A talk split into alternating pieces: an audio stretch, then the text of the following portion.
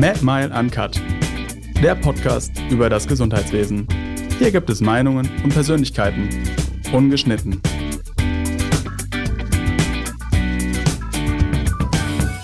Hallo, herzlich willkommen zu Mad Mile Uncut, dem Podcast von Mad Mile. Wir behandeln ja hier immer Themen, die im Gesundheitsbereich sind, aber eben diesen alltäglichen Bereich verlassen und so ein bisschen eine Metaebene mal einnehmen und schauen, was passiert im Gesundheitsbereich allgemein. KI, IT, ähm, spannende Unternehmen, spannende Persönlichkeiten, das alles probieren wir hier abzubilden. Und heute, glaube ich, wird uns das sehr, sehr gut gelingen. Wir haben einen Gast, der, glaube ich, einen ziemlich einzigartigen Lebenslauf hat. Erst Arzt, dann Krankenhausmanager und dann Gründer und noch immer Geschäftsführer seiner eigenen Firma mit, ich glaube, mittlerweile 200 Mitarbeitern. Er kann mich gleich korrigieren, falls, falls ich was falsch gesagt habe. Ähm, George Nikolic, Gründer und Geschäftsführer von Consus Health. Vielen Dank, George, dass du hier bist im Ruhrgebiet. Ja, vielen Dank für die Einladung. Ja, schön. Wie gefällt dir das Ruhrgebiet? Ja, gut bisher, was ich gesehen habe. Und äh, das äh, bei schönem Wetter ist alles schön. Genau. George, du kommst aus Freiburg oder du wohnst aus Freiburg. Man hört, du bist eigentlich Hamburger. Richtig, also ich komme zumindest aus der Gegend da, genau. Genau, genau. Und Consus Health, das ist ja dein Unternehmen, also wirklich Gründer, äh, noch immer Geschäftsführer, dein drittes Kind, könnte man sozusagen sagen, und 2F gegründet, glaube ich. Genau, also ich ähm, war bis 2011 im Management von einem großen Krankenhauskonzern. Ja und ähm, habe dann zum Jahreswechsel 2012 ähm, das Unternehmen verlassen, dann überlegt, was ich mache und da ist äh, eigentlich ungeplant, aber wie ein glücklicher, unkontrollierter Unfall das entstanden und hätte nicht gedacht, dass ich mal Berater werde. Also ehrlich gesagt sind Berater die gewesen, die ich vorher abgelehnt habe und dann hat sich es aber so entwickelt und 2012 ist das Unternehmen dann gegründet. Ah, okay, 2012, okay. Mhm. Wenn, wenn du, ich glaube, viele werden Konsus kennen, hat ja mittlerweile auch eine echte Größe und auch du einen Namen. Ähm, für die, die es noch nicht kennen, in einem Satz, äh, wie würdest du das Unternehmen beschreiben?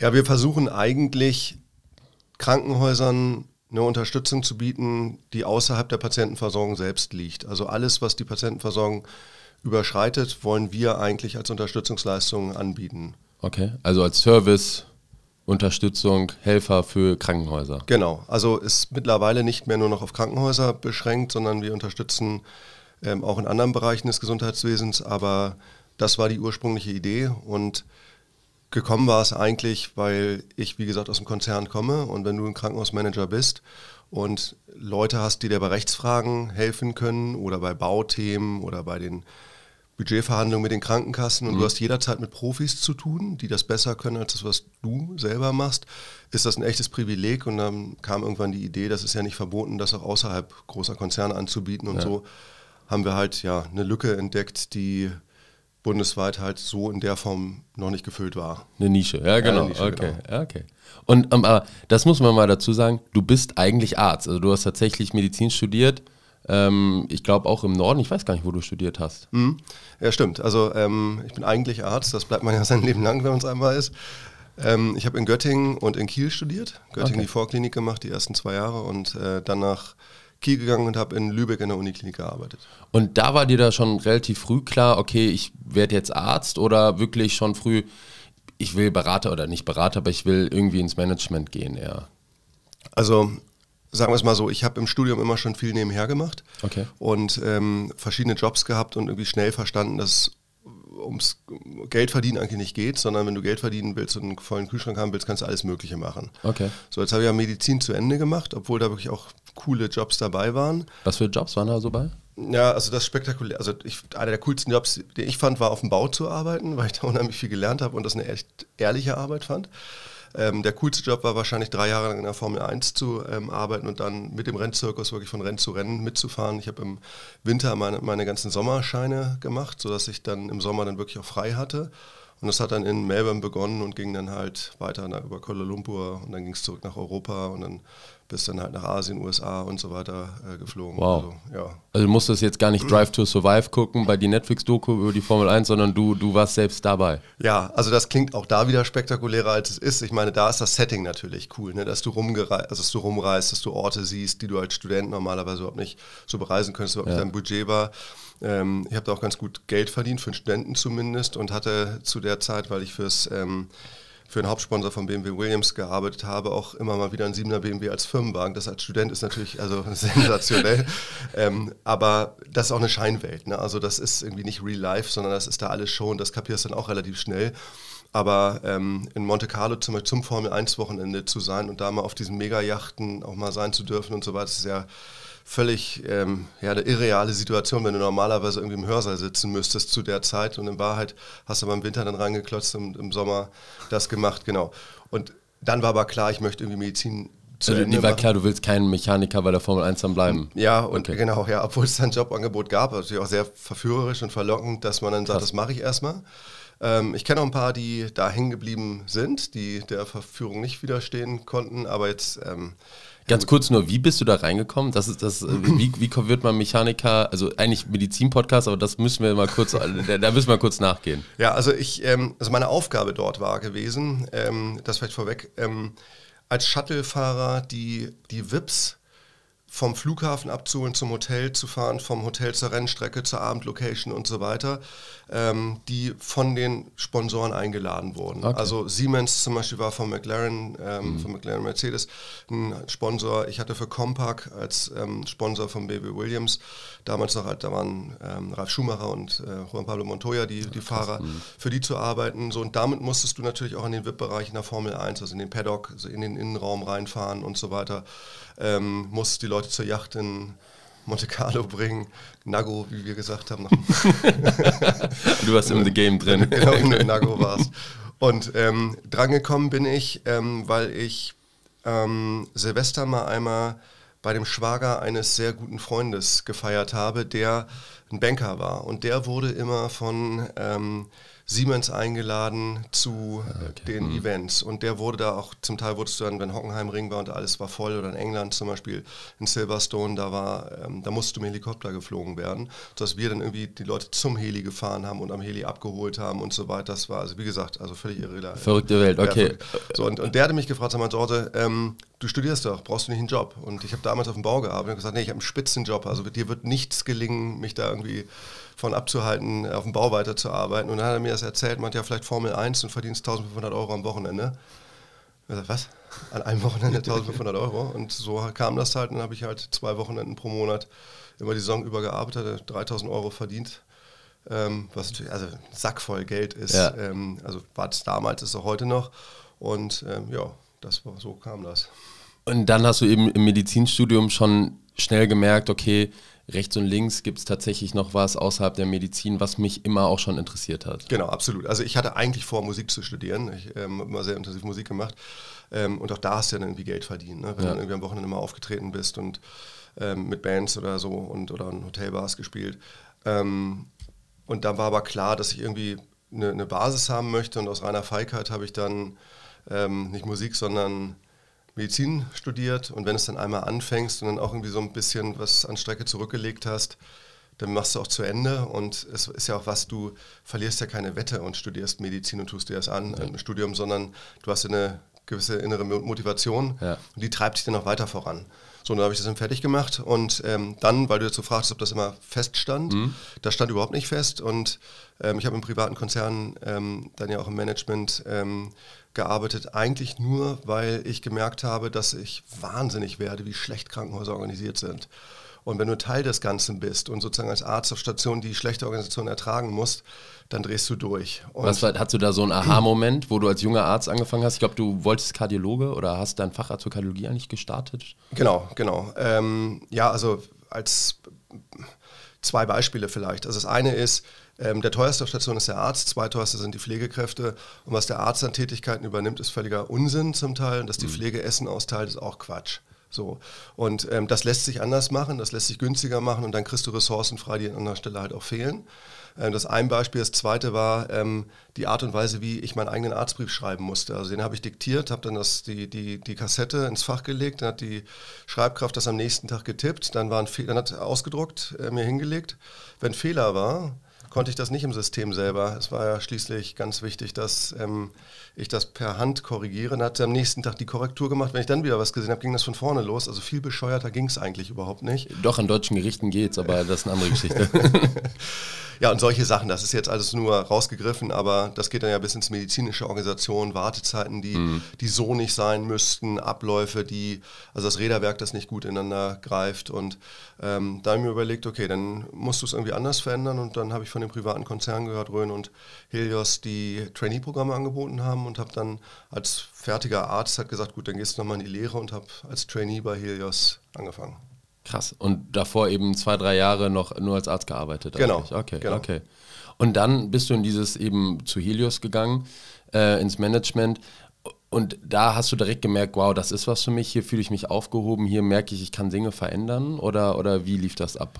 Ja, also äh, das ging wirklich sehr schnell. Ich habe nach ähm, einer Woche äh, in, als Trainee schon gespürt, dass es hier nicht darum geht, ob man nachher eine feste Stelle kriegt, sondern nur an welchem Bereich, zu welchem Thema. Okay. Es war so viel zu tun, weil es ja wirklich auch Krankenhaus ist ja nun mal wirklich auch organisatorischen Sumpf. Mhm. Und wenn du es versuchst zu verbessern und dann auch auf Konzernebene da agieren kannst, wo du nochmal ganz andere Effekte hast, dann ähm, ist das schon sehr motivierend, das zu sehen. Und ich habe das, also ich erinnere mich noch daran, wie ich nach einer Woche mit meinen Eltern telefoniert habe, die den Schritt ehrlich gesagt gar nicht so gut fanden. Meine Eltern waren irgendwie ganz froh, dass der Sohn Medizin studiert, macht jetzt was Anständiges, lässt sich auch schön beim Kaffeeklatsch erzählen. Unser Sohn studiert übrigens Medizin oder ist Arzt. Der ist nicht mehr irgendwie Formel-1-Mechaniker, sondern der Junge macht jetzt was Anständiges. genau. Ja, okay.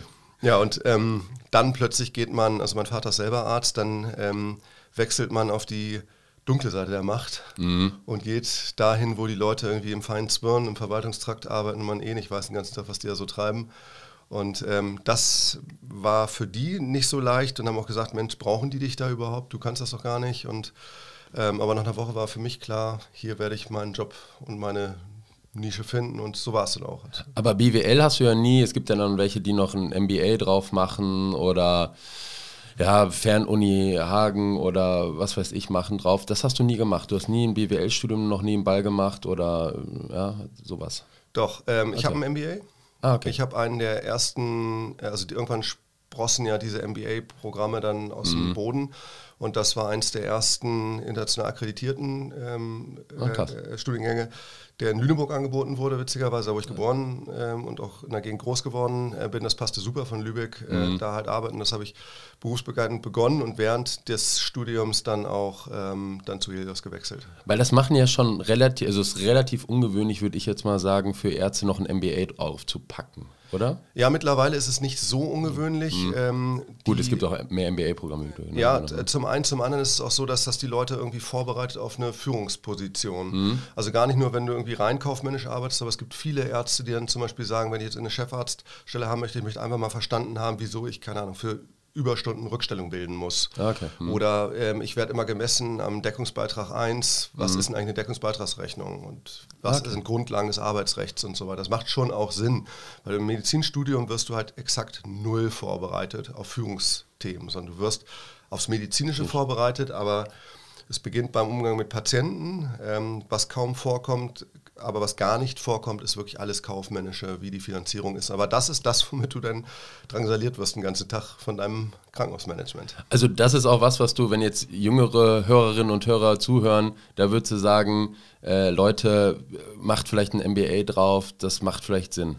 Ja, also Genau, die Motivation ist meistens irgendwie eine, eine Veredelung des eigenen Lebenslaufs, mhm. dass man irgendwie eine gute Karriereoption auch ähm, hat. Es macht aber inhaltlich total Sinn. Also ich meine, Bildung schadet ja in seltensten Fällen. Ja. Ähm, und zu wissen als Mediziner, wie das Kaufmännische funktioniert und den Organismus zu verstehen, in dem man sich eigentlich bewegt, das ist sicherlich ähm, hilfreich, so wie es Sinn machen würde, wenn man an anderer Stelle ein, viel mit der Juristerei zu tun hätte, dass man auch da irgendwie Basiswissen hat. Also das ja. macht total Sinn. Okay.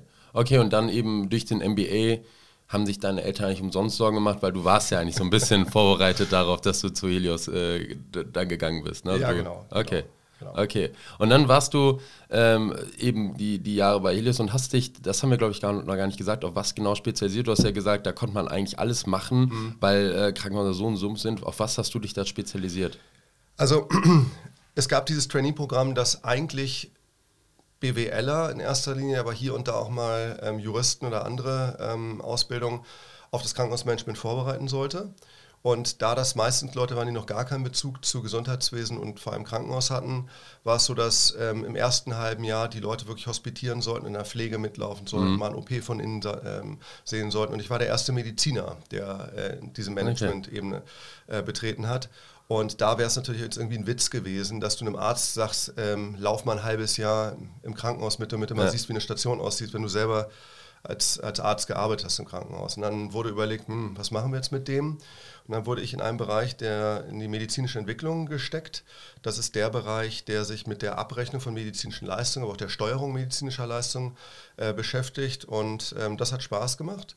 Dann haben im Rahmen dessen ähm, der Bereich MA, also der Akquisebereich, dann irgendwie Wind davon bekommen, dass jetzt ein Mediziner in der Konzernzentrale über den Flur schwebt, der irgendwie über ist. Und dann wurde ich gefragt, ob ich medizinische Konzepte mitgestalten kann im Rahmen von Krankenhausübernahmen, von, ähm, von Kaufangeboten. Und da habe ich dann halt immer mitgeschrieben und also eigentlich, was du von Anfang an machen wolltest im Krankenhaus, wo du gesehen hast, hey, da gibt es Missstände, mhm. konntest du eigentlich dann machen, eigentlich dein Traumjob von der Datenartigen. Ja, das ist, also man muss das schon sagen, also Krankenhausgeschäftsführer ist schon ein extrem cooler Job, weil du ja mit sehr, sehr vielen Berufsgruppen zu tun hast. Mhm. Also wenn du gerne mit Menschen arbeitest, kann es eigentlich viel schöner sein. Du hast vom Chefarzt bis zur Reinigungskraft mit einem Querschnitt durch die Bevölkerung zu tun. Und ähm, alle sind gleich wichtig, weil der... Ähm, der Herr Professor im OP nur dann gut arbeiten kann, wenn der Rest auch gut funktioniert hat. Das heißt, wenn alle Instrumente am richtigen Ort sind, wenn der OP gereinigt ist und so weiter. Bisschen wie in der Formel 1, ja? ja, oder? Ja, so ist es. Also, also der, der, Fahrer ist der Star und, und die Mechaniker müssten aber auch äh, das Ding irgendwie zum Fahren bringen. Genau, genau. Also du gewinnst das ähm, Rennen oder Spiel halt wirklich nur als Team. Und ähm, das ist cool. Und dann ist natürlich das Thema auch ähm, komplex. Ne? Also mhm. Neudeutsch würde man ja sagen Purpose. Also als Krankenhaus machst du ja was Gutes. Du produzierst ja keine Kunststoffteile, wo du nicht weißt, ob die das die Welt verbessert oder äh, irgendwas, sondern du oder machst irgendeine Gaming-App fürs Handy, wo du sagst, okay, ohne die würde die Welt sich wahrscheinlich auch weiter drehen, sondern du arbeitest ja an einer sehr sinnvollen Stelle. Das motiviert auch nochmal. Und du hast eine ganze Menge von Mitarbeitern, verantwortest viel Umsatz, also irgendwie auch ein cooles Gefühl da, wenn du für, keine Ahnung, 2000 Mitarbeiter verantwortlich bist und 150 Millionen Euro Umsatz verantwortest, das ist irgendwie als junger Kerl groß. Ja, das ist, ich glaube, das macht Spaß. Da hast du mhm. viele, viel Gestaltungsmöglichkeiten auch einfach. Mhm. Ne? Also du bist eben aus dieser Gruppe dann ins MA-Business und dann tatsächlich auch als Geschäftsführer von, vom Helios Krankenhaus eingesetzt worden. Ne? Genau, also das Ziel war, ähm, vorbereitet zu werden auf eine Managementposition und dann ging das sehr schnell. Das Trainierprogramm wurde dann abgebrochen und dann ähm, bin ich im ersten Krankenhaus dann südlich von Freiburg, deshalb auch der Bezug dahin, ähm, Geschäftsführer geworden. Und ähm, zuletzt war ich Geschäftsführer in Berlin von einem äh, Klinikum und verschiedener Konzerntöchter. Dazu muss man sagen, als Ruhrgebietler denkt man sich südlich von Freiburg, da ist doch gar nichts mehr, aber okay, jetzt wissen wir, da steht auf jeden Fall ein Krankenhaus, das du mal geleitet hast. Ne? Okay. zwischen, zwischen Freiburg und der Schweizer Grenze. Okay, okay.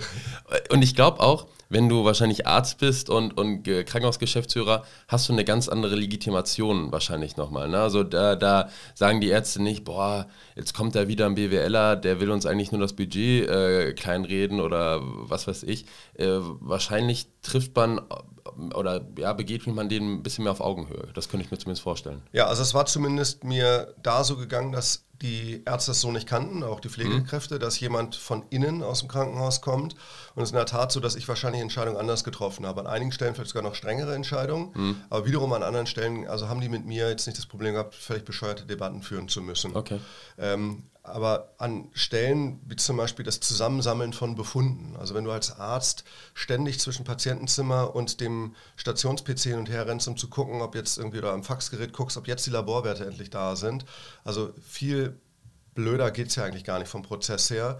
Und an solchen Stellen war es so, dass, also es war damals das Ei des Kolumbus, dass man Stationen mit WLAN ausleuchtet und Laptops beschafft und äh, Visiten am Laptop. Also das war wirklich, also als hätte ich Feuer erfunden, dass man sowas einführt. Aber das war für die Ärzte natürlich total cool, dass jetzt einer kommt, der sagt, ich möchte nicht, dass ihr ähm, euer Personal da verschwendet. Oder wenn mir einer sagt, wir brauchen zwei Ärzte mehr, warum? dann bin ich mal Visiten mitgelaufen. Das habe ich oft gemacht, dass ich Visiten mitgelaufen bin, auch oft im OP gewesen, wollte auch am, am OP-Tisch dabei sein, verstehen, wie es wirklich funktioniert.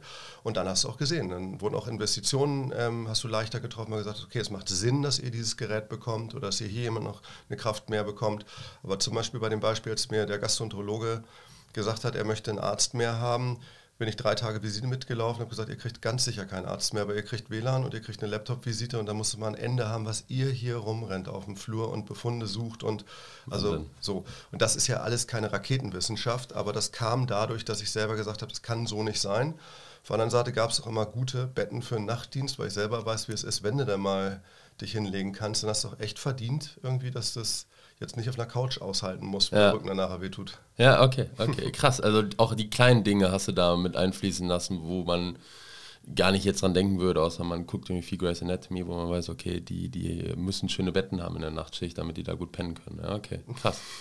Und, und dann bist du eben nach Berlin und dann hast du dir irgendwann gedacht, und ich glaube, das war bei dir so, dass du es nicht gegen Helios gemacht hast, also gegen Arbeitgeber, sondern wirklich aus Überzeugung gesagt hast, boah, ich wage jetzt den Sprung, ich werde selbstständig und probiere das mal selbst aus, oder?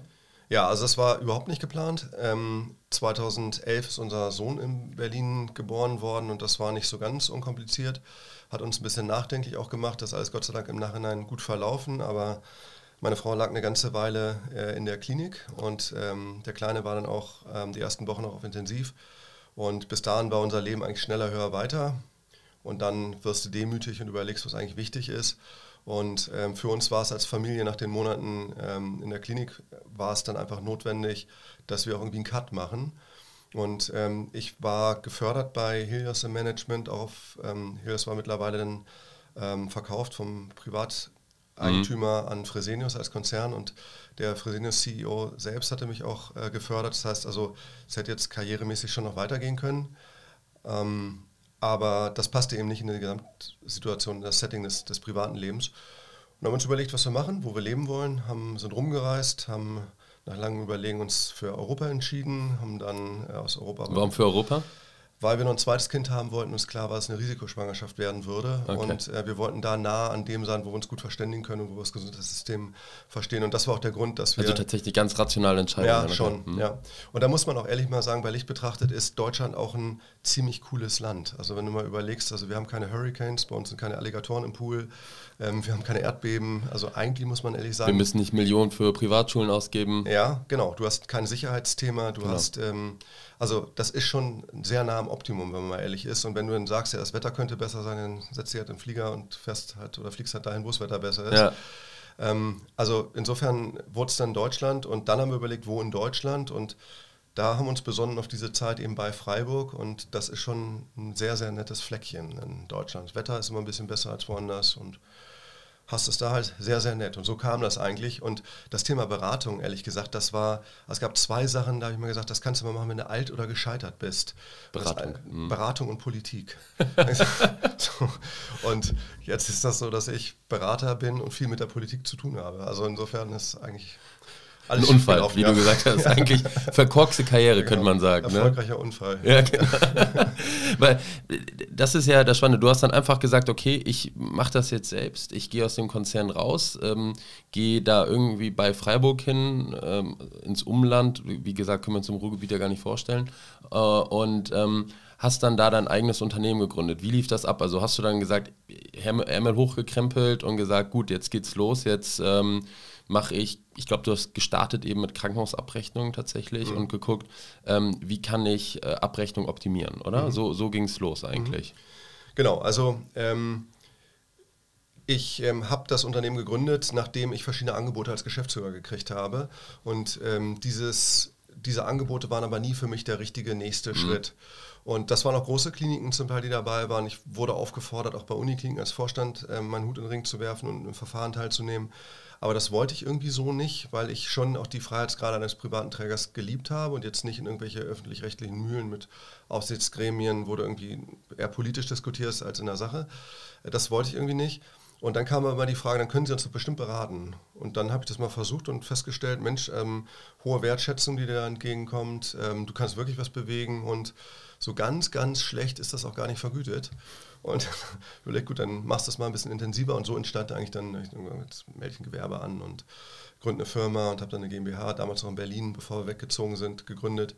Und ähm, dann habe ich mir überlegt, was ist denn eine Lücke? Und was eine Lücke gewesen ist, ist, das Abrechnungssystem in Deutschland ist unheimlich kompliziert, also wie es gehört für Deutschland.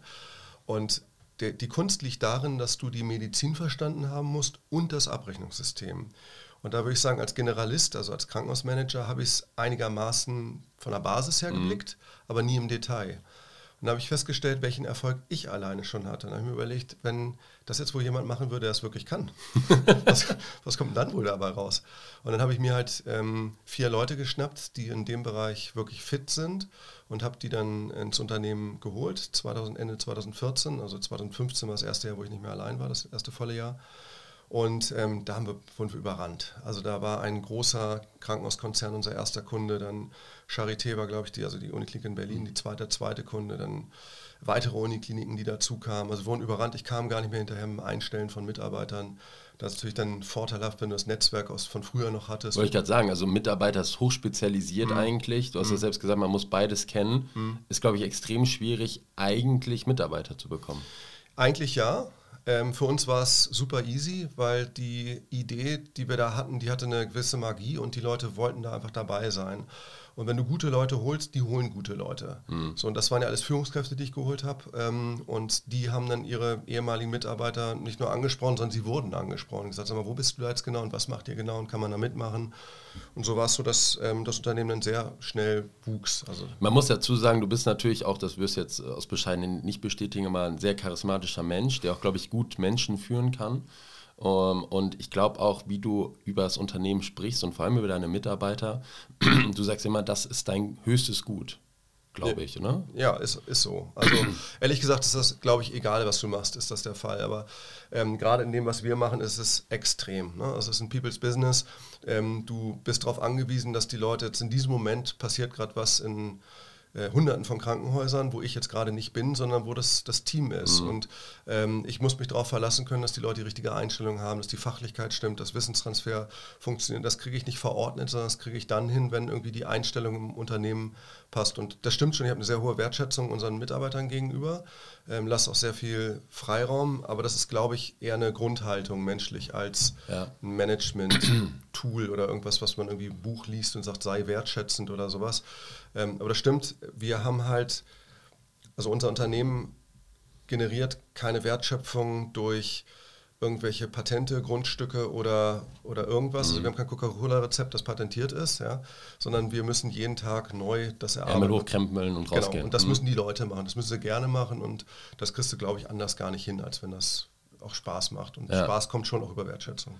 Weil stellt ihr im Moment noch ein, also sucht ihr immer noch nach neuen Leuten. Also wenn jetzt jemand zuhören würde und der, boah, der, der, der George, der hört sich aber nett an, äh, würdest du sagen, okay, kommt vorbei, hört euch das mal an? Ja, auf jeden Fall. Also wir, ähm, das Gesundheitswesen verändert sich ja immer und was wir brauchen auch keinen festen äh, Hintergrund beruflich oder was die Ausbildung betrifft, sondern so wie irgendwann ja das ganze Online-Thema kam und mhm. den Online-Marketing-Manager dann irgendwie irgendwann gar nicht mehr finden konntest, dass man gemerkt hat, was die eigentlich machen, waren sie schon wieder weg vom Markt, weil der Markt leer war.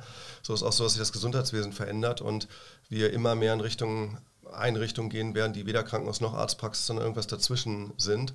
Und wir haben ja, so, so einen bunten Mix. Also wir haben, ähm, ja, wir haben Architekten, wir haben Ärzte, wir haben Ingenieure, wir haben Physiker, Mathematiker, wir haben äh, Programmierer, Entwickler. Ähm, Handwerker.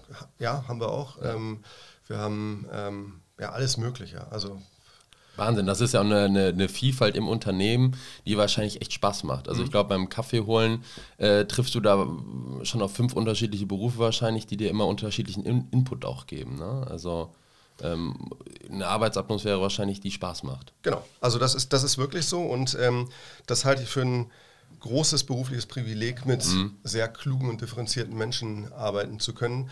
Das ist, äh, man gewöhnt sich an alles. Das kriege ich aber auch immer wieder gespiegelt von Freunden, die auch Unternehmer sind und die dieses Glück nicht haben. Ja. Und äh, wie soll ich sagen, wo die Diskussion zum Teil eine andere Qualität hat. Ist natürlich auch anstrengender oder fordernder, weil ähm, ich jetzt nicht einfach mal sagen kann, so und so läuft das jetzt, ja. sondern weil ich begründen muss. Aber äh, wie soll ich sagen, das so würde ich sagen, sollte man insgesamt durchs Leben gehen, dass man nicht nur einfach Ansagen macht, sondern erklärt, warum ja, Dinge ja, so sind.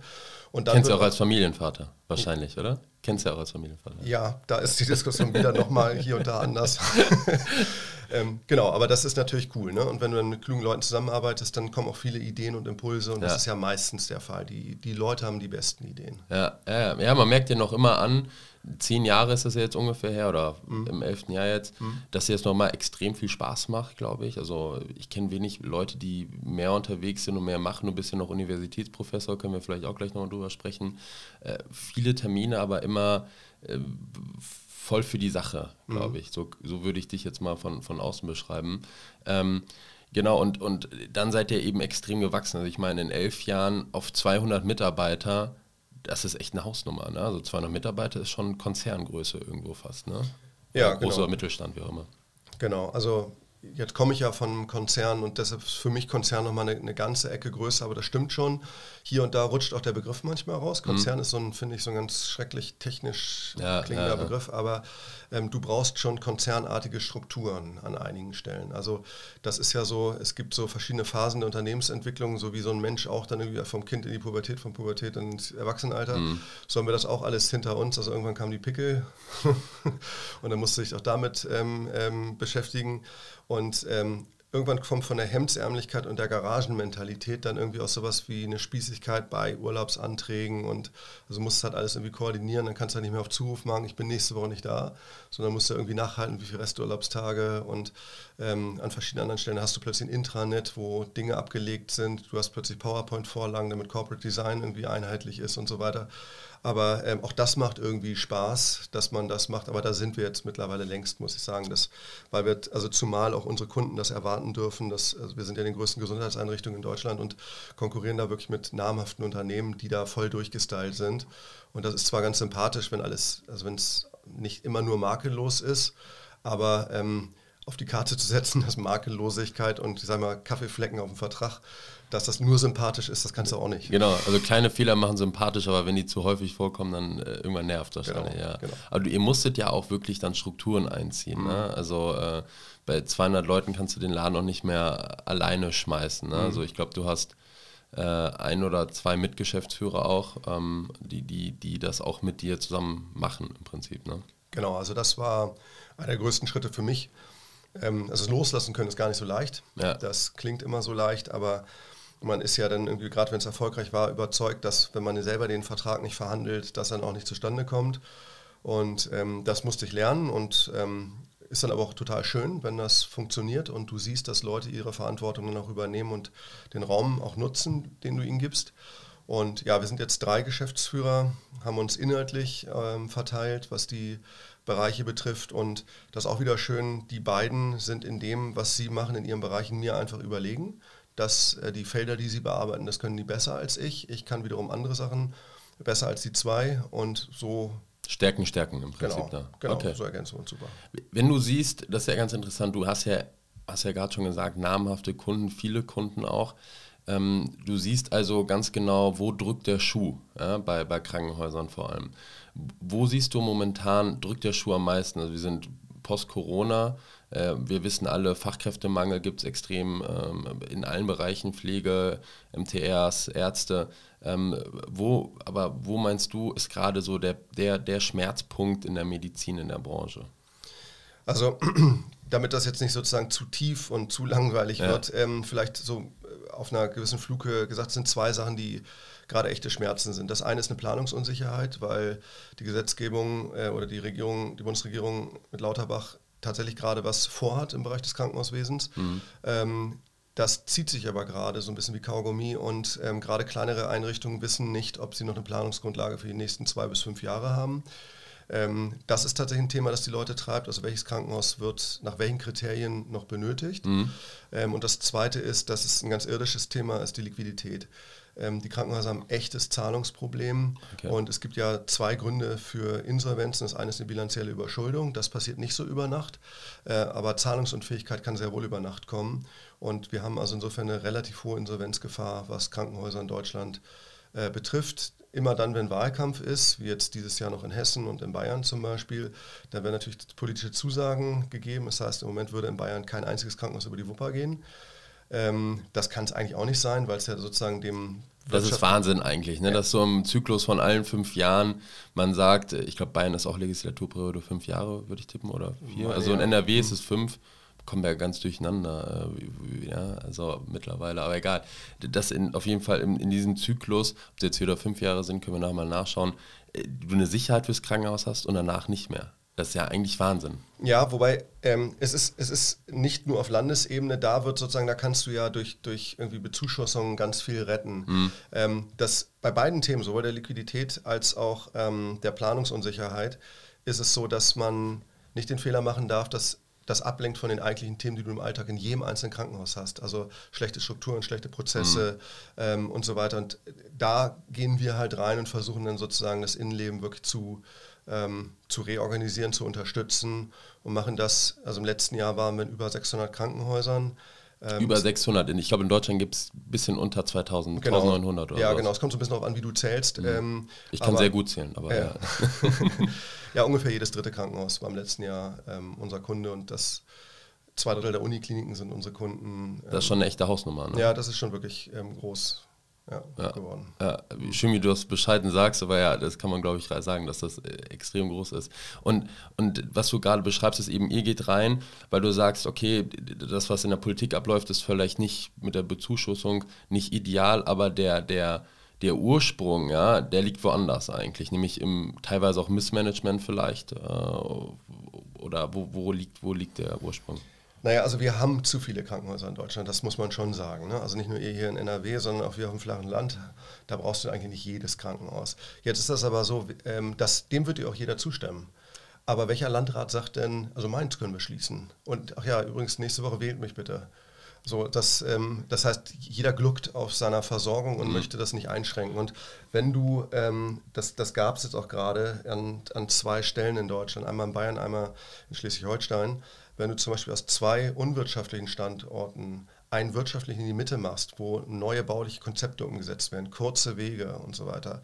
Ähm, das aber bedeutet, dass der Bürger sein Krankenhaus da, wo er jetzt ist, verliert und zehn Minuten mit dem Auto fahren muss, um dahin zu kommen. Dann stehen die Leute auf der Straße und protestieren. Ja. So, und in zwei ähm, Stellen gab es Bürgerentscheide, die ähm, wirklich gute Vorhaben gebremst haben. Ähm, und insofern ist das so, die, wenn du fragst, wo, wo die Ursache herrührt, dann ist das natürlich aus diesem Überfluss der Vergangenheit. Und dann schleifen sich natürlich auch unsinnige Prozesse ein. Und die Verteilung der Ressourcen ist, ist einfach also bescheuert in Deutschland. Ja. Weißt du? Und wir haben es ja in der Covid-Versorgung gesehen. Ähm, da wurde ja lange kolportiert, dass Covid deshalb so gut funktioniert hat von der Versorgung her in Deutschland, weil wir so viele kleine Krankenhäuser haben. Und die Wahrheit ist, wir haben es gut überstanden, obwohl es so viele kleine Krankenhäuser gibt. Diese kleinen Krankenhäuser haben eigentlich bei der ernsthaften Behandlung von zum Beispiel Intensiv- und Beatmungspatienten ähm, gar, nicht, ne? gar nicht beigetragen, mhm. haben aber wiederum ärztliche und pflegerische Ressource gebunden. So, und ähm, das hat eigentlich gezeigt, ähm, dass die Verteilung extrem wichtig ist. Daran arbeitet die Politik auch gerade. Das ist also sehr sinnvoll, was da passiert. Genau, Lauterbach hat ja letztens erst, ich glaube vor zwei, drei Wochen, ähm, wir sitzen hier im Juni, ähm, erst gesagt, okay, ähm, wir wollen eigentlich Krankenhäuser schließen. Ich glaube, es gab diese Konferenz der Bundesgesundheitsminister, wenn ich das richtig in Erinnerung habe. Und Lauterbach hat, ist ja nicht durchgekommen damit dem Plan, genau aus den Gründen, die du auch gesagt hast. Und hat dann gesagt, korrigiere mich, du bist da viel besser drin. Wir veröffentlichen jetzt auch, wie gut die Krankenhäuser sind. Was hältst du davon? Ja, also die, es gibt bereits eine gewisse Verpflichtung seit Jahren, Qualitätsberichte offenzulegen ja. und Qualitätszahlen. Ähm, es müsste natürlich noch viel, viel transparenter sein, noch mundgerechter, ehrlich mhm. gesagt. Ähm, was jetzt gut ist, ist, dass ähm, Leistungen ähm, an Strukturen und Voraussetzungen gebunden sind. Also es gibt ähm, an vielen Stellen Belege dafür, also wirklich bewiese, äh, bewiesene Zusammenhänge zwischen der Häufigkeit, wie oft du was behandelst, und dem medizinischen Outcome.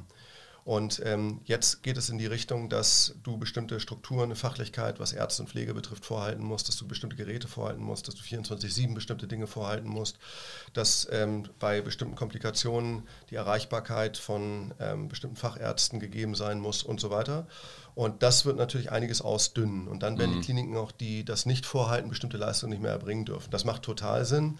Ähm, das geht dann aber auch so weit, dass das dann irgendwann in die Richtung geht, dass die Krankenhausplanung auf Landesebene dadurch beeinflusst wird. Und da gehen die Länder eben gegen vor, weil ja. das halt in Deutschland föderal organisiert ist. Und Krankenhausplanung ist Ländersache. Und da wird gerade ganz gut gegen gearbeitet. Krass. Mhm. Also das ist so ein Punkt, das sagen viele übrigens hier, die auch, die auch hier schon saßen, haben, wir haben einfach auch zu viele Krankenhäuser noch immer in Deutschland.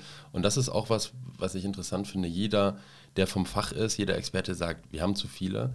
Und äh, wenn du dann die Bildzeitung aufmachst, Krankenhaussterben in Deutschland, äh, wir Deutschen, wir werden alle unterversorgt werden und so weiter und so fort. Das ist ja ein Paradebeispiel dafür, ja, wo eine Expertenmeinung und die ja, populistische Meinung, sage ich mal, komplett auseinandergeht, oder? Ja, weil äh, die, so eine Debatte wird ja nie sachlich geführt. Ne? Genau. Also wie schon gesagt, also wenn dein Krankenhaus schließt und du in 10 Minuten Entfernung hochmodernes, auch ein attraktives, auch für, mhm. für gute Ärzte ein attraktives Krankenhaus, wo du sagst, super, jetzt haben wir hier für die nächste Zeit ähm, wirklich die Gesundheitsversorgung eigentlich abgesichert, aber äh, auf Kosten der Wohnort- oder der standortnahen Versorgung, ich muss jetzt halt 10 Minuten mit dem Auto fahren, also hier in NRW ist das so, das ist ja eine derartige Krankenhausdichte oder auch in Berlin, ähm, also in den, in den Ballungsgebieten. Ähm, wenn du auf dem flachen Land ein Kreiskrankenhaus schließt, dann kann es sein, dass du wirklich einen Engpass kriegst. Mhm. Ähm, da gibt es übrigens Sicherstellungszuschläge. Das heißt, die können bezuschusst werden, ähm, weil sie versorgungsrelevant sind. Wenn dieses Krankenhaus nicht mehr existieren würde, dann wäre es ein Problem. Und da hat der Gesetzgeber schon eine Lösung gefunden dafür, dass diese Krankenhäuser nicht über die Wupper gehen. Ähm, anders sieht das aber im Ballungsgebiet aus. Aber niemand würde sagen, also ich melde mich freiwillig, mein Krankenhaus sollte man schließen. Und ich habe auch in Erinnerung, dass du vor allem sehr, sehr viel in ambulanten äh, Versorgungen siehst. Also dass das, glaube ich, so ein bisschen jetzt das Thema der Zukunft ist. Äh, ja, wie versorge ich ambulant und wie kann ich das ausbauen? Also ich glaube, da siehst du ein ganz, ganz großes Themenfeld, was sich gerade öffnet, oder? Ja, absolut. Also weil wir ähm, auch im ambulanten Bereich, also in, jetzt im ärztlichen Bereich, aber es betrifft auch die Pflege, zunehmend Engpässe kriegen. Ähm, der Hausarzt wird immer seltener werden. Ähm, ich habe da mal was gehört, dass in Brandenburg, meine ich, ähm, 300 Hausärzte schon jetzt fehlen. Wow. Ähm, das ist also von der AOK mal veröffentlicht vor einigen Wochen. Und das, das, ist natürlich ein Problem. Wenn du keine Hausärzte mehr hast, dann hast du den Gatekeeper nicht mehr. Mhm. Und äh, die, der Patient wird dann natürlich irgendwann sagen, es ist mir jetzt eigentlich auch egal, ob ich zum Hausarzt oder ins Krankenhaus gehe. Ich brauche halt jetzt gerade mal eine medizinische Leistung. Ähm, und das wird insofern dann nicht mehr vertikal nur noch stationär oder vertikal nur noch ambulant gedacht werden müssen, sondern ähm, dem Knie oder der Schulter oder der Schnittverletzung ist es am Ende des Tages egal, wie das abgerechnet und organisiert wird. Hauptsache es wird versorgt. Ne? Ja. So, und ähm, insofern geht das gar nicht anders, aber das haben wir auch schön die letzten Jahrzehnte hingekriegt, ähm, dass wir berufsständisch ähm, im Niedergassenbereich denken, dass voll lobbyistisch abgeschottet wurde gegen jeden Einfluss, dass man das mal vertan könnte. Und genauso sieht es im Krankenhauswesen auch aus. Und ähm, sag mal, wenn du am Reißbrett Gesundheitsversorgung erfinden müsstest, wird das Gegenteil von dem rauskommen, was wir Heute die letzten machen. Jahrzehnte da hatten. Aber das bricht aufgrund der Personalnot ein, so wie wir auch im, während der Lockdowns plötzlich uns öffnen mussten für neue kreative Ideen. Ja. Aus der Not heraus wird aus der Personalnot heraus wahrscheinlich jetzt einiges ganz Gute entstehen, weil man Dinge enttabuisiert, weil man sagt, anders kriegen wir es einfach nicht mehr gelöst. Genau, weil einfach ja, du, du schon fast einen Notstand in manchen Gebieten hast und eigentlich gar nicht mehr äh, die Leute versorgen kannst. Was, was sagst du dazu? Ähm, es gibt ja auch immer mehr Private Equity getriebene ähm, Fonds oder Private Equity Fonds, die, die reingehen und Praxen aufkaufen, MVZs aufkaufen, zusammenlegen. Ähm, in der Augenmedizin ist das schon passiert, in der Radiologie passiert es gerade. Was sagst du dazu? Begrüßt du das? Das ist ja auch ein extrem politisches Thema geworden. Ja, das ist gar nicht so leicht, ähm, die Frage zu beantworten. Also vom Grundsatz her ist das so, dass privates Kapital im Gesundheitswesen durchaus viel Verbesserung bewirkt hat in den. Ich meine, du kommst von Helios auch, also genau. du hast es auch live gesehen. Genau, und du, du musst natürlich auch da, wenn du im Management bist, musst du auch diese Debatten führen. Ne? Genau. Also ob ähm, das Gesundheitswesen überhaupt einen privaten Träger verträgt.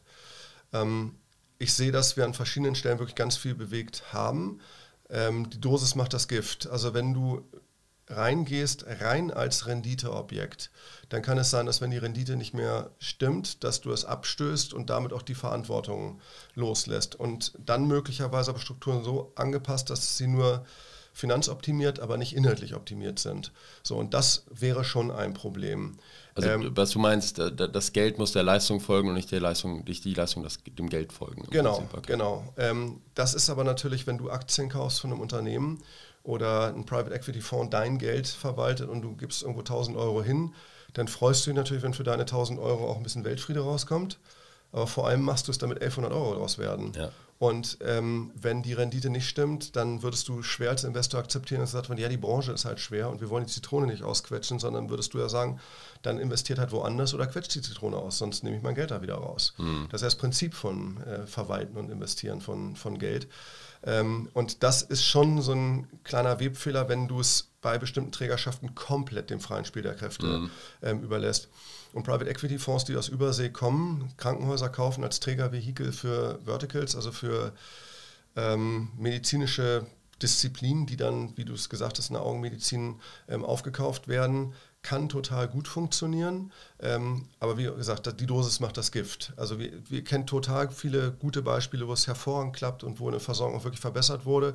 Es gibt aber auch Situationen, die sind nicht ideal. Das sage ich dann eher so aus, aus Bürgersicht als mhm. aus Investorensicht. Ja, klar, klar. Aber ich meine, im Endeffekt wahrscheinlich auch da ähm, es geht wahrscheinlich gar nicht mehr ohne, weil immer weniger Leute, auch, auch Ärzte, sich selbstständig machen, MVZ eine Praxis aufmachen wollen. Ne? Also wahrscheinlich ist da auch wieder ähm, irgendwie so ein Ding, das muss, das muss wahrscheinlich auch irgendwo kommen. Ähm, was, was ganz interessant ist, finde ich vor allem auch bei dir ähm, oder bei eurem Unternehmen, ihr habt ja auch Architekten. Mhm. Also ihr baut selbst Krankenhäuser, oder? Und ich glaube, es gibt so ein paar Krankenhäuser, ich glaube in Aachen, das ist mal geschlossen worden, die Uniklinik in Aachen, das muss irgendwie so in den 80ern wahrscheinlich gewesen sein, die wurde komplett neu gebaut oder mhm. sowas. Ähm, wo baut ihr gerade ein Krankenhaus? Darfst du das überhaupt sagen? Das weiß ich gar nicht. Und, und wie baut ihr das? Was muss man darauf achten? Ich meine, da hast du wahrscheinlich auch extrem viel gelernt. Ja, ähm, also wo, also ganz konkret Ross und Reiter kann ich natürlich jetzt nicht, nicht sagen, so nennen. Ja. Ähm, ähm, aber sagen wir es mal so, der, der langjährige Chefarchitekt ähm, von Helios ist zu uns gekommen ähm, und hat auch Leute mitgebracht, ähm, und hat damit natürlich ganz viel Wissen mitgebracht. Mhm. Aktuell ist das Thema in Deutschland eigentlich eher, dass Krankenhäuser geschlossen und nicht neu gebaut werden. Ja. Aber es vergeht ja kein Tag im Jahr, wo nicht irgendwo umgebaut oder angebaut oder. Also ihr macht es äh, antizyklisch da ein bisschen ähm, eigentlich. Ne? okay. Ja, also wir sind ja darauf angewiesen, dass jemand bauen möchte. Genau. Ähm, das passiert aber auch ähm, aller Orten. Und äh, dann kommt es auch an, worum es geht. Ne? Also mhm. ob das ist, beginnt von einer Eingangshalle ähm, ähm, über eine optimierte äh, Planung im, im, OP, dass du kurze Wege hast, möglichst wenig Wendepunkte, dass das äh, Bett äh, möglichst wenig also sozusagen Richtungswechsel mhm. ähm, äh, benötigt, ähm, Stationsgrößen, die optimiert werden sollten. Ähm, du hast ja mittlerweile auch Personalvorgaben, wie der Personalschlüssel ist, auch das kannst du baulich umsetzen, dass du dann sagst, okay, was wäre denn dann vor diesem Hintergrund eine optimale ähm, ähm, bauliche Größe für eine Station, wo der Pflegestützpunkt ist, ist der am Anfang der Station, ist er in der Mitte, ist er am Ende, wo sind Sichtachsen, das heißt, wenn eine äh, Pflegekraft oder ein Arzt auf dem Flur ist, wie, was sieht derjenige, ist der verantwortlich auch für den Bereich, der um die Ecke ist? Ja. wie, und so weiter. Also es sind ganz viele Sachen, wo du mit Erfahrungswerten dann arbeitest, bis hin halt natürlich dahin, welche Materialien sich ähm, bewähren, äh, Fahrstuhlkonzepte. Also, also ich, ich glaube, Krankenhäuser sind, ich habe letztes Mal mit einem Schulfreund gesprochen, der Architekt ist, mhm. äh, in Aachen witzigerweise, und, und der hat gesagt, Krankenhäuser sind das komplizierteste, was du bauen kannst. Ich glaube, mit Flughäfen, also ich, ich glaube, es gibt ja die, ich nenne es mal Architektenverordnung, tut mir leid, wenn ein Architekt da zuhört und ich verunglimpfe gerade die Architektenordnung oder wie auch immer das heißt, aber es ist ja aufgestaffelt, wie man wie viel man abrechnen darf und Krankenhäuser und Flughäfen sind da, glaube ich, ganz oben, wenn ich das richtig in Erinnerung habe. Habe noch nie einen Flughafen gebaut, ähm, aber, aber, Ich dachte auch, Flughafen habe ich nicht verstanden. Da muss ein Tower hin, so eine Landebahn und dachte, das ist ja gut irgendwo, ne? aber scheint auch so. Aber bei Krankenhäusern ist es wohl so. Ja, also sagen wir es mal so, du hast ja natürlich ähm, an die Raumklassen hast du ganz unterschiedliche Anforderungen ja. und es gibt Räume, die haben Blei in den Wänden. So, und wenn du jetzt auf die Idee kommst, ein CT irgendwo einfach mal in, keine Ahnung, in die ehemalige Physiotherapie, ähm, wo vorne eine Sporthalle mhm. drin war, weil du sagst, ja gut, die, die, Fläche ist da, dann wirst du es so nicht machen können. Du hast in bestimmten Bereichen die Notwendigkeit, ähm, elektroleitfähiger Böden zum Beispiel. So. Dann hast du an bestimmten Stellen ähm, Hygieneanforderungen an die Belüftung äh, und so weiter. Das heißt also, natürlich ist das, was du vorüberlegen musst, in welchem Bereich mache ich was. Ja. Und ähm, um das vielleicht zu sagen, wenn du fragst, wie, wie bauen wir, das Entscheidende ist wirklich vorher genau zu verstehen, für wen baust du eigentlich? Mhm. Wenn du heute ein Krankenhaus baust, ist ja die Frage, wer liegt denn in zehn Jahren in diesen Betten? Das heißt, wir machen eine Medizinstrategie davor und gucken uns ein, wie ist die, das Altersprofil, ist das ein Zuzugs- oder ein Wegzugsgebiet? Welche Krankheiten sind gerade im Aufkommen? Ähm, wie ist die Inzidenz von bestimmten Krankheiten bezogen wow. auf das Klientel dort? Und dann sagst du, ihr braucht eigentlich eine größere Urologie und weniger Geburtshilfe oder aber ihr braucht eine Geburtshilfe, weniger Urologie. Dass ihr so tatsächlich in der Region guckt, wie entwickeln sich die genau. Geburten also ihr macht es eigentlich genau umgekehrt, wie der BER es gemacht hat, also der BER. Genau umgekehrt macht ihr es, dass ihr ein bisschen in der Zukunft plant und guckt, wie ist das Aufkommen, oder? Ja, sagen wir es so, ich hoffe sehr, dass beim BE auch geguckt wurde. Hoppla, hoppla. Hier ist gerade das Glas umgefallen, wir machen trotzdem mal weiter. Also ja. es wird nichts gecuttet, sondern äh, ja, es gibt manchmal Unfälle auch beim Aufnehmen, nicht nur in der Karriere, kann man so ich sagen. deins umschmeißen, aber meins erwischt ähm, ähm, Ja, also ich hoffe, dass auch das, dass im BER auch geguckt wurde, wie in fünf Jahren, wo ja. die Starts und Landungen so sind und von wo die Flüge alles so kommen und so. Aber genau, also dieses Thema Medizinstrategie ist mega wichtig. Mhm. Das heißt also nicht zu wissen, für wen baust du eigentlich das Krankenhaus. Unser Architekt hat da tatsächlich einen ganz guten Spruch äh, geprägt, der sagt, ähm, er versucht das Richtige richtig zu bauen. Und es ist ja gar nicht so leicht, das Falsche richtig zu bauen, also technisch mhm. richtig zu bauen. Aber wir versuchen sogar nicht nur technisch richtig zu bauen, sondern sogar das Richtige richtig zu bauen. So. Krass. Ah, das ist echt beeindruckend, dass man sich auch anschaut, also ganz, ganz viele Details hier reinkommen. Und ich wette, seitdem du auch diese Sparte hast und vor allem den, den Architekten oder die Architekten bei euch im, im Office habt, siehst du auch Krankenhäuser wahrscheinlich nochmal anders, ne? also nochmal facettenreicher. Ja, also ich glaube, ähm, das weiß ich gar nicht, ähm, ob das jetzt dadurch gekommen ist, aber wenn du einmal Verantwortung hattest für ein Krankenhaus, mhm. dann ist das so, also wenn, wenn wir neue Kunden haben und das ein bisschen komplexer wird, dann bin ich da gerne mal vor Ort mhm. und will mal einmal so ein bisschen die Luft schnuppern. Ja. Ähm, und dann siehst du, lächeln die Leute oder ist die Stimmung mies? Ähm, sind äh, da Brandlasten, die Fluchtwege versperren, also irgendwelche Wäschewegen und so weiter? Das spricht ganz viel dafür, ist das Haus im Griff oder ist das nicht im Griff? Okay. Ähm, dann gucke ich mir, wenn ich um 14 Uhr über den Flur laufe und sehe sehe da diese Essenswagen noch und der ist noch halb voll. Dann weiß ich, okay, das Essen, die Einbestellung von Essen laufen beschissen. So, wieso ist der Wagen noch voll? Das, so. Und das sind ganz viele, sind die Wäschesäcke gut gefüllt oder sind die halb voll und sind trotzdem schon in der Wäsche, weil der Wäschesack wird mitgewaschen und Klar. verursacht auch Gewicht, ja. bezahlt wird und so weiter. Und so hast du ganz, ganz viele Dinge. Ähm, sind die Desinfektionsspender kaputt ja. oder nicht? Wie ist der Eingangsbereich? Ähm, äh, dann denkst du dran, okay, wenn im Winter die Leute den, den, den ganzen Schlons von draußen mit reinschleppen, wie ist es vom Reinigungswesen, wie ist der Tonus? Also das sind alles Sachen, wenn du mal in Verantwortung die du, standst. Die du, ja, die du aufnimmst. Dann nimmst du das irgendwie, irgendwie subtil wahr und hast mhm. sehr schnell eigentlich einen Eindruck darüber, ob ein Haus gut im Griff ist oder nicht. Und meistens korreliert das ganz gut mit den anderen Themen, die so ein Haus hat. Das ist ganz witzig, weil wie du das beschreibst, ein, ein guter Freund von mir ist Hotelier, hat sein eigenes Hotel.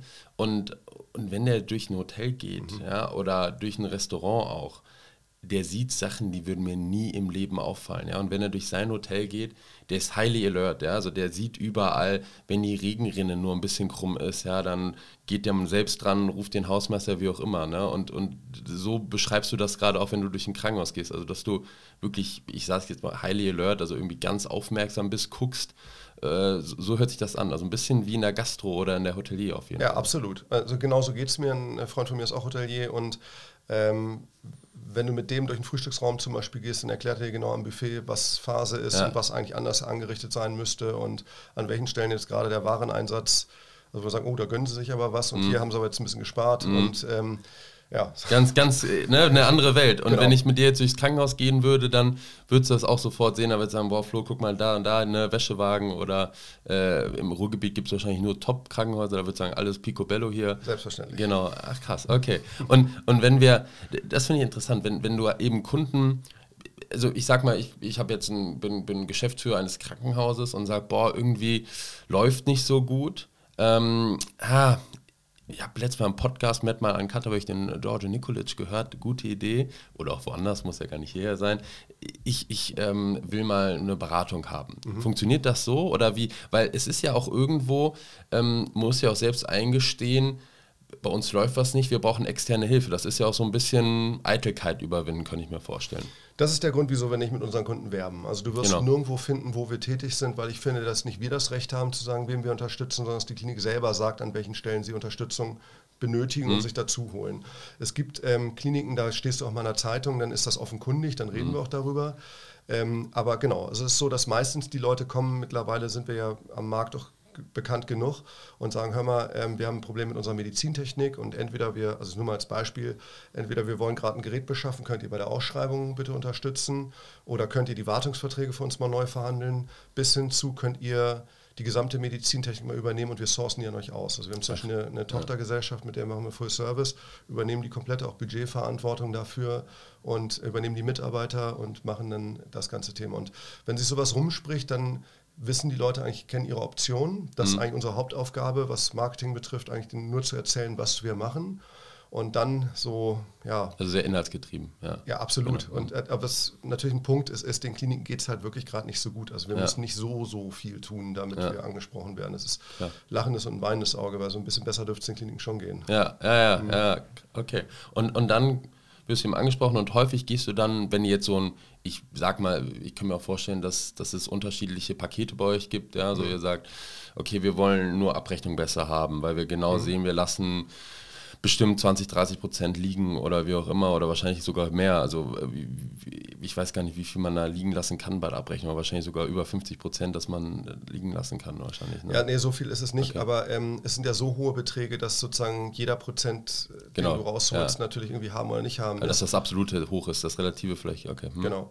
Ähm, ja, es ist so, also wir von, von ganz speziellen Aufträgen, also unter Anfragen nehmen wir mal sowas wie Wartungsvertrag für ein mhm. CT verhandeln, was jetzt so wirklich ein sehr spezialisiertes Thema ist, bis hin zur Übernahme der Verantwortung für das ganze Klinikum. Also wir haben eine Tochtergesellschaft, mit der wir Interimsmanagement machen. Das ist der im Moment bei uns am schnellsten wachsende Bereich. Wow. Okay. Ähm, und da stellen wir halt Geschäftsführer oder ärztliche Direktoren oder Pflegedirektoren ähm, und aus dem Interim, was dann vielleicht für ein halbes Jahr gedacht ist, weil man sich vom einen getrennt hat und jetzt jemand anderes sucht, werden oftmals auch Dauerpositionen, ähm, wo wir das irgendwie längerfristig machen, was ein sehr smartes Modell ist, weil man uns jederzeit vom Hof jagen könnte, mhm. weil es ein Dienstleistungsverhältnis ist und kein ähm, Beschäftigungsverhältnis. Und wir wiederum können agieren und die Wahrheit aussprechen, weil wir halt ähm, naja, also du darfst halt anecken. Ne? Genau, also, du bist ein ehrlicher Sparingspartner im genau, Prinzip. Und du kommst als Unternehmen und nicht als, als Einzelkämpfer. Mhm. Also vor Ort ist natürlich dann ein Einzelkämpfer, aber der hat das Unternehmen im Rücken und fühlt sich deshalb auch nicht so einsam und dann, ja. ähm, ja, wie soll ich sagen, kannst du dann auch mal eine unangenehme Wahrheit eher aussprechen und das musst du eigentlich machen, wenn du was verändern willst, mhm, mal eine Wahrheit anzusprechen. Ja, sonst musst du nicht hingehen, oder? Ja. Also sonst kannst du sagen, boah, ihr macht das ja toll weiß gar nicht, was ich machen soll, ich schreibe euch trotzdem eine Rechnung, oder? Also, äh, und das macht ihr eben nicht. Und euer Ziel ist, glaube ich, auch immer, ihr wollt auch nicht ewig dort bleiben, sondern sagen, okay, ähm, jetzt haben wir das gut gemacht und here you go, jetzt seid ihr wieder auf, ja, auf euch gestellt nicht, das ist übertrieben, aber wir entlassen euch, oder? Ja, vom Grundsatz ist das so. Also das war ein Learning der letzten Jahre. Ähm, ich frage am Anfang, immer, ob das eine temporäre Unterstützung mhm. sein soll, ob es ein Outsourcing werden soll. Und dann ist meistens so, dass man sagt, also Entrüstung, nein, nein, oder äh, ich sagen, Erschrockenheit, ähm, nein, kein Outsourcing, wir müssen es ja mhm. selber machen. Aber wenn du mal überlegst, wenn du einen extern ranholst, der das toll für dich löst, dann kann es sein, dass die Organisation sich zurücklehnt und sagt, das ist ja großartig, so wollen wir es immer ja. machen. Dann hast du es nicht verbessert, sondern eigentlich verschlimmert, das ja. Problem. Das heißt also, ähm, dieses Thema Train the Trainer, also die Leute zu befähigen, das selber hinzukriegen, muss von Anfang an als Ziel festliegen. Ja. Und dann sind wir auch froh, wenn man uns wieder vom Hof jagen kann und sagen kann, so jetzt sind wir soweit, jetzt können wir es allein machen. Und ich finde das auch... Ähm, rein was das Leistungsversprechen eines Dienstleisters betrifft, eigentlich sehr redlich, dass man sagte, wir versuchen keine Abhängigkeiten zu schaffen, ähm, wie gesagt, bei dem Medizintechnik-Outsourcing-Thema ist das was völlig anderes. Diese Gesellschaft ist darauf ausgelegt, das Outsourcing zu ja. übernehmen. Wir haben aber auch ein anderes Team, die in der Medizintechnik beraten. Das heißt, dass du entscheidest, möchtest du beraten werden oder möchtest du das Thema von Hacken haben. Mhm. Das heißt, du zahlst uns einen Betrag und wir kümmern uns um alles, haben die Personalverantwortung, alles ja. in, in dem Bereich. Aber wenn du es nicht möchtest, dann hast du auch verdient, dass wir im Projektverlauf auch darüber sprechen, ob du uns wohl los wirst, ob's, wenn du dich weiter so anstellst, ob wir die nächsten drei Jahre immer noch zu tun haben. Und dann wirst du ja irgendwann mal sagen, ja, das ist also schön für euch, aber eigentlich möchte ich ja loswerden. Ja. Und dann spätestens habe ich deine Aufmerksamkeit gesagt, da musst du aber auch mal Folgendes machen.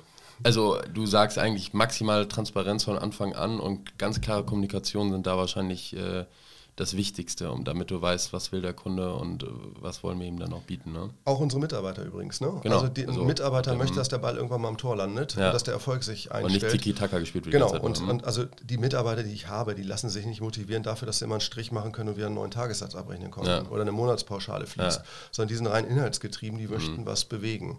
Und wenn sie antreten, voll motiviert und merken, dass das Gegenüber gar keine Veränderungsbereitschaft hast, weil das ähm, Unternehmen eine, oder die Klinik eine inerte Masse darstellt und die eigentlich Veränderungen eher scheuen, äh, dann frustet das. So, und deshalb ist mir auch wichtig, die Mitarbeiter zu schützen. Also das sind ja wirklich zum Teil wirklich zwölf Änder, die ähm, selber auch Klinikgeschäftsführer waren, Vorstände und ähm, Bereichsleitungen, die wollen ja was bewegen. Ja, so, und die, sind sehr die fahre ich, genau, mhm. die fahre ich sauer, wenn ich ähm, da nicht sagen würde, okay, ich gehe zu der Klinik und sage, was ist denn jetzt hier? Ja, jetzt? Also ja, wollt ihr jetzt, also wir können das gerne ewig so weitermachen oder aber ihr müsst jetzt einfach mal hier durch äh, einen Knoten. Das ist interessant, dass du sagst, nicht nur für den Kunden, sondern tatsächlich für meine Mitarbeitenden. Mhm. Ja, das ist äh, beeindruckend. Hast, habt ihr auch eine, eine IT-Beratung mittlerweile drin?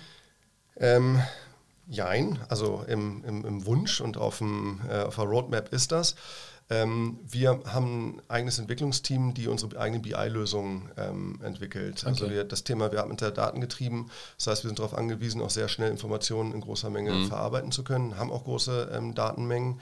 Ähm, da haben wir Leute, die das machen. Was wir nicht machen, noch nicht, ist das Thema IT-Beratung. Ähm, werden wir aber mit anbieten. Das, das Ding ist, wir machen nichts nur, weil es der Markt erfordert, sondern du brauchst die richtigen Leute dafür. Und bisher war es so, dass wir keine gute Teamzusammensetzung gefunden haben, wo wir damit auch wirklich hätten an den Markt gehen können. Mhm. Und das hatte ich in den Bereichen, die erfolgreich laufen, hatte ich das, dass die richtigen Menschen genau. hatte. Mhm. So, und wenn jetzt die richtigen Menschen kommen, dann machen wir das. Aber ähm, wir haben ähm, da jetzt gerade mit dem Team neulich zusammengesessen und das besprochen. Wir werden das jetzt sukzessive aufbauen und werden da Leute ranholen. Ja. Das ist ein Riesenfeld, also ein mhm. Riesenmarkt. Und da wird so viel Schindluder getrieben. Also wir haben Wettbewerber, die den größten Unsinn erzählen und ähm, von uns wird halt eine gewisse Qualität erwartet mhm. und dann, deshalb würden wir jetzt nicht einfach nur das umlabeln und sagen, das nennen wir jetzt IT-Beratung, äh, aber es wird kommen. Spannend, mhm. spannend. Vielleicht kommst du nochmal hier hin, dann kannst du vielleicht ein bisschen mehr darüber erzählen. Ähm, du musst gleich los, du musst nämlich gleich wieder nach südlich von Freiburg tatsächlich, glaube ich, oder? Nee, mhm. also in Schwarzwald, oder? Ja, da Gegend, genau. Genau, weil, weil ich habe dich eigentlich auch falsch vorgestellt. Ich hätte ja sagen müssen Professor Doktor. Ne? Du bist ja auch Professor jetzt sogar. Ja, das hättest du nicht machen müssen, hättest du es vielleicht gekonnt. Aber genau, ja, genau, ich hätte es machen können, auf jeden Fall, genau. Aber es ist ja eine lockere Atmosphäre, da ist mir jetzt irgendwie äh, nicht mehr eingefallen. Aber du bist jetzt auch noch Hochschulprofessor, wenn ich das richtig im Kopf habe. Ja, ne? ich habe tatsächlich eine ordentliche äh, Professur, also ordentlich. Tatsächlich. Ähm, Deine, deine Eltern sind eigentlich wieder stolz auf dich. Also der Junge ist zwar Berater geworden, aber immerhin das, Hochschulprofessor. Da siehst du mal, was ich alles tun musste, um das zu genau. kompensieren, genau. dass ich aus der Medizin weggegangen bin. Ähm, genau, nee, ich habe ähm, ähm, eine, eine, Professur für Klinikmanagement ähm, an der ähm, SRH Fernhochschule. Mhm. Das, die nennt sich auch die Mobile University, eine voll digitale Hochschule. Äh, während ich selber früher als klassisches Hochschulkind ähm, so ein bisschen über Fernhochschulen gelächelt mhm. habe und gesagt habe, okay, das ist irgendwie so ein bisschen akademisierte Volkshochschule. Ähm, das ist aber totaler Quatsch. Also ich sehe das gerade, dass dieses Thema des folgedigitalen Lernens, der permanenten Verfügbarkeit von Informationen, dem Thema, also man nennt das so äh, schlaubergerhaft, ähm, asynchrones Lernen. Mhm. Also ich lerne nicht dann, wenn die Vorlesung ist, sondern ich lerne dann, wenn ich gerade Zeit, Lust, wie auch ja. immer habe. Und dann laufen auch solche Sachen wie zum Beispiel Podcasts, was wir gerade machen, ähm, laufen da auch ein, dass du Wissen auch vermittelst über Podcasts, über Videobeiträge, über. Also, dass also du guckst, wie, wie kann ich Wissen aufnehmen, in welchem, mit welchem Medium, genau. zu welcher Zeit. Also, dass das Wissen mehr auf dich angepasst wird und du dich nicht dem Wissen anpassen musst. Genau. Eigentlich auch ein bisschen, was wir vom mal probieren. Genau, also das, das Thema, wie Wissen auch in welcher ähm, Portionsgröße, also mhm. wie, wie, verdaulich die Happen sein müssen, wie Leistungskontrollen, also mhm. denkst du immer nur an Klausuren und so weiter. Ja. Aber es gibt ganz großartige Möglichkeiten und ich hatte an verschiedenen Stellen Möglichkeiten gehabt, in der Vergangenheit eine Professur zu bekommen, habe das immer abgelehnt. Ähm, zum einen aus Aufwandsgründen, also einfach das mhm. hast halt auch nur, also Du hast auch nur 24 Stunden genau. am Tag. Ne? Ähm, und das andere ist, ähm, dass ich noch nie eine Hochschule wahrgenommen habe, die ich persönlich aus meinem Erfahrungsschatz als so fortschrittlich wahrgenommen mhm. habe. Also die SH Fernhochschule ist ähm, zum x Mal in Folge jetzt zur beliebtesten Fernhochschule gewählt worden von den Studierenden. Ähm, und ich finde auch, dass das, also extrem zeitgemäße Wissensvermittlung ähm, ist. Und dann kannst du da halt eben, und das ist zum Beispiel einer Bereiche, wo ich da auch tätig bin, du kannst auch als Arzt da so ein Executive MBA machen und ja. so weiter. Und das machen wirklich, also daher kann ich sagen, dass wirklich viele machen, um dann sich auf Führungspositionen erfordert. Das ist extrem cool, macht unheimlich Spaß und in der Tat, da fahre ich ähm, gleich hin. Ja. Heute hin und heute Abend geht es dann noch nach Berlin weiter äh, volles Programm, deswegen mhm. umso schöner, dass du hier warst oder noch mal gerade bist. Grüße erstmal an die SH-Hochschule, kann man mal sagen. Mhm. Also ich glaube, ähm, hast du ganz schön erklärt. Ich habe mir das, ich kannte die vorher auch nicht, habe mir das danach mal angeguckt, nachdem du mir das erstmal von erzählt hast, finde ich extrem spannendes Konzept. Äh, von daher Grüße in den Schwarzwald, irgendwo da bei Freiburg, wo, wo wir Ruhrgebietler meistens nicht hinkommen. Ähm, und, ist, ich, ne, ich, muss das sagen, weil es kann ja sein, dass jemand ortskundig ist, der ja. das hört. Das ist eher Großraum Stuttgart, aber ah, für, für, einen Ruhrgebietler wollen wir es mal gelten lassen. Okay. Ja, die sind ja beide noch in der ersten Liga, Stuttgart und Freiburg. Wir, wir Ruhrgebietler denken ja nur in, in, in, Fußball eigentlich. Von daher passt das ja irgendwo. Ähm, toll, also wirklich toll, dass du hier warst. Noch eine Frage zum Abschluss, ähm, die, die stelle ich hier allen. Peter Thiel ist ein bisschen streitbarer Investor aus den USA und der fragt aber immer beim Einstellungsgespräch, was haben Sie für eine These, er sagt das auf irgendwas bezogen, bei dir würde ich fragen, in der Medizin bezogen, die so komplett aneckt, wo du sagst, wenn ich das sage, dann sind immer alle baff und ich bin trotzdem überzeugt, dass ich recht habe. Mhm. Also ich glaube, du hast schon viel gesagt, wo du wahrscheinlich aneckst, aber vielleicht hast du noch eine These im Kopf, wo du sagst, wow, ähm, wenn ich das im Raum sage, dann ja, also mir fällt jetzt keine ein, die so catchy ist, wie du es gerade mhm. beschreibst. Sagen wir es mal so. Also was, es ist aber auch ein No-Brainer, wenn du das mhm. so sagst, hatte ich vorhin ja gemeint. Ähm, dass wir zu viele Krankenhäuser in Deutschland haben, leuchtet jedem ein. Mhm. ein. Also ich versuche ja die Leute immer dahin zu bewegen, dass sie sich selber hinterfragen und mal wirklich mhm. fragen, wie schlimm es wäre, wenn es ihr Krankenhaus nicht mehr gäbe. Das kannst du natürlich nicht jedem sagen, aber es gibt Krankenhäuser, da die betrittst du und sagst, oh, ich brauch's nicht. Mhm. Also so und äh, ist auch gar nicht so leicht übrigens so ein Mandat anzunehmen, weil du sozusagen auf einen Patienten rumdrückst, ähm, von dem du weißt, dass der eigentlich keine Prognose hat. Ja, ja also ja. dass es auch nicht richtig ist. Ähm, aber ja, also sagen wir es mal so, die Frage ist gut äh, von Peter Thiel. Die werde ich mal sacken lassen noch, ob mir da vielleicht noch was einfällt, was, was äh, vielleicht muss ich mir mal eine Frage überlegen, die noch provokanter ist. Ja, dann kommst du noch mal wieder. Ja, du weißt ja jetzt, wo es ist hier, genau, genau. Und dann äh, treffen wir uns nochmal im Ruhrgebiet oder aber in Freiburg. Und äh, dann machen wir das so. Dann machen wir Fortsetzung folgt am Ende. Sehr gern. Super. Vielen Dank, dass du hier warst und äh, gute Fahrt gleich nach Freiburg oder in die Nähe von Stuttgart runter. Ja, vielen Dank. Danke, Jordi. Ciao, ciao. Ciao. Das war MedMile Uncut. Lust auf mehr? Schaut gerne auf medmile.de oder unseren Social Media Kanälen vorbei.